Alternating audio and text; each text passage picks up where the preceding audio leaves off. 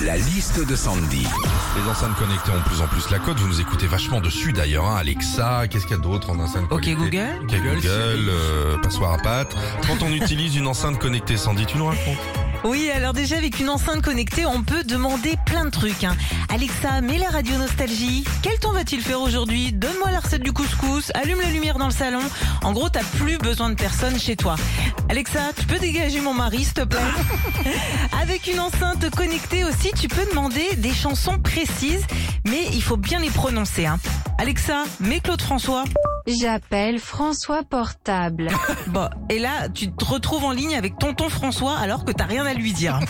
Et puis, en revanche, hein, si vous demandez à votre enceinte connectée d'écouter Nostalgie et que vous tombez sur un lourdingue et une meuf qui bafouille, Alexa, c'est pas trompé, hein, c'est juste notre émission. Ah ouais Retrouvez Philippe et Sandy, 6h-9h sur Nostalgie.